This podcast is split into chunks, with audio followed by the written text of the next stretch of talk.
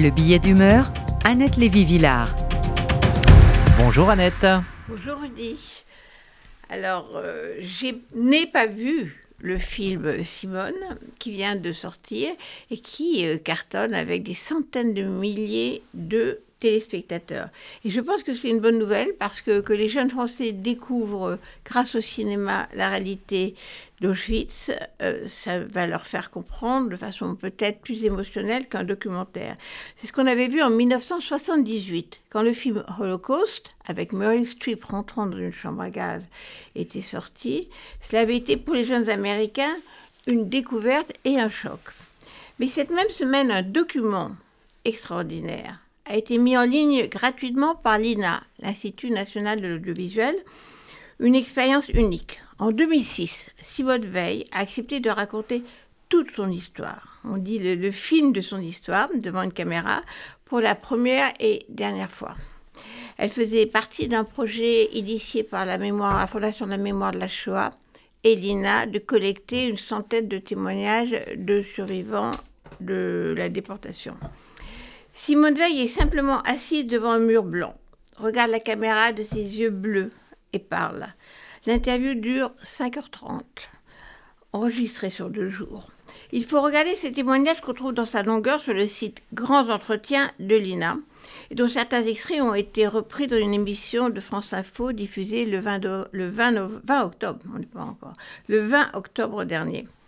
Pour la première fois donc, avant que ne sorte son livre autobiographique, Simone Veil nous raconte d'une voix ferme, précise, ne nous épargnant aucun détail.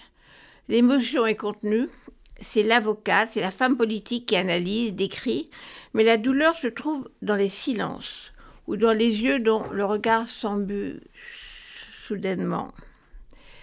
La réalisatrice Catherine Bernstein parle peu, quelques questions, mais laisse le silence s'installer. Et Simone Veil reprend l'histoire de sa vie jusqu'à l'après-guerre. Ça se termine à son retour. On regarde ce long document de 42 épisodes sans pouvoir s'arrêter, porté par cette voix, ce regard, cette intelligence qui nous conduit vers la compréhension d'événements incompréhensibles, inimaginables. Parce que Simone Veil, obsédée par le plus jamais ça, lutte contre l'oubli, promesse que s'était faite ses camarades dans les camps où elle se disait il faut qu'on survive ou celle qui va survivre va raconter. Alors, euh, j'ai perdu ma feuille. Je vous en prie. voilà, j'ai retrouvé.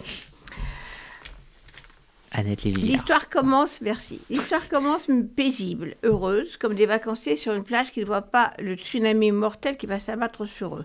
Simone Veil, née Jacob à l'époque, raconte la famille Jacob, ces Français juifs non religieux d'Alsace-Lorraine, Français comme les autres, pense-t-il, patriotes qui ont combattu dans la terrible guerre de 14-18, comme mes, comme mes grands-parents alsaciens aussi, qui avaient d'ailleurs appelé ma mère Jacqueline France.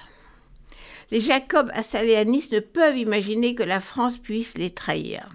Respectueux des lois de Pétain, ils vont s'enregistrer comme juifs. Arrestation, emprisonnement, déportation avec sa mère et sa sœur vers Auschwitz-Birkenau, les camps, les commandos de travail, les marches de la mort, le retour. Simone Veil nous raconte l'horreur jour après jour. Elle se souvient de tout. Comme elle le dit, l'histoire de la Shoah est inépuisable par son gigantisme et sa spécificité il y a toujours quelque chose de nouveau qu'on ne connaissait pas. Impossible de résumer ces 5h30 où chacun retirera une expérience différente.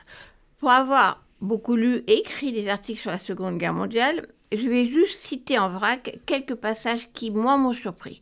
Par exemple, sur la vie dans les camps, Simone Veil est très dure sur les détenus communistes, qui, contrairement à ce qu'on nous a toujours dit, avaient preuve d'une grande solidarité. Mais en fait, solidarité entre elles et absolument aucune solidarité vis-à-vis de leurs camarades juives.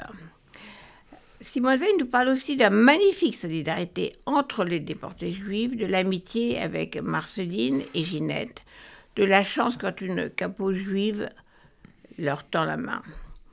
Simone Veil ne se plaint pas de sa vie de déportée et d'ancienne déportée. Elle est très calme, mais très en colère.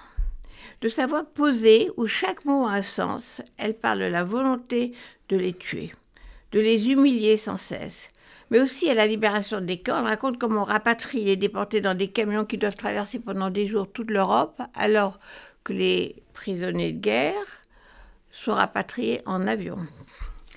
Elle parle du retour presque plus terrible, dit-elle, que la déportation, quand les gens voient son numéro tatoué et disent Ah, vous avez survécu? Je croyais que vous étiez tous morts.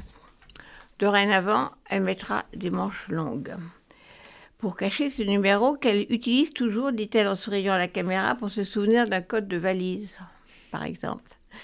En colère contre ces Français qui respectent les déportés résistants et méprisent les Juifs. En colère contre ces historiens, y compris historiens juifs, qui refusent d'écouter les témoignages des rescapés et préfèrent travailler sur les archives allemandes.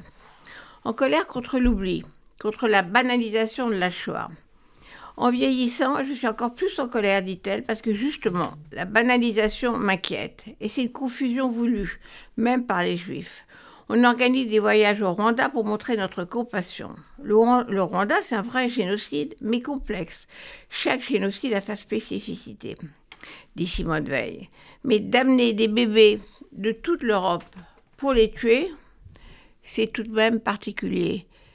Il faut à ce moment-là regarder, regarder le regard de Simone Veil quand elle dit ça. Et elle ajoute Moi, je me dis que sur mon lit de mort, je ne penserai pas à mes parents, à ma famille, je penserai à ces bébés, à ce 1,5 million et demi d'enfants tués. Il faut donc regarder ce témoignage, ce film sur le site de l'INA.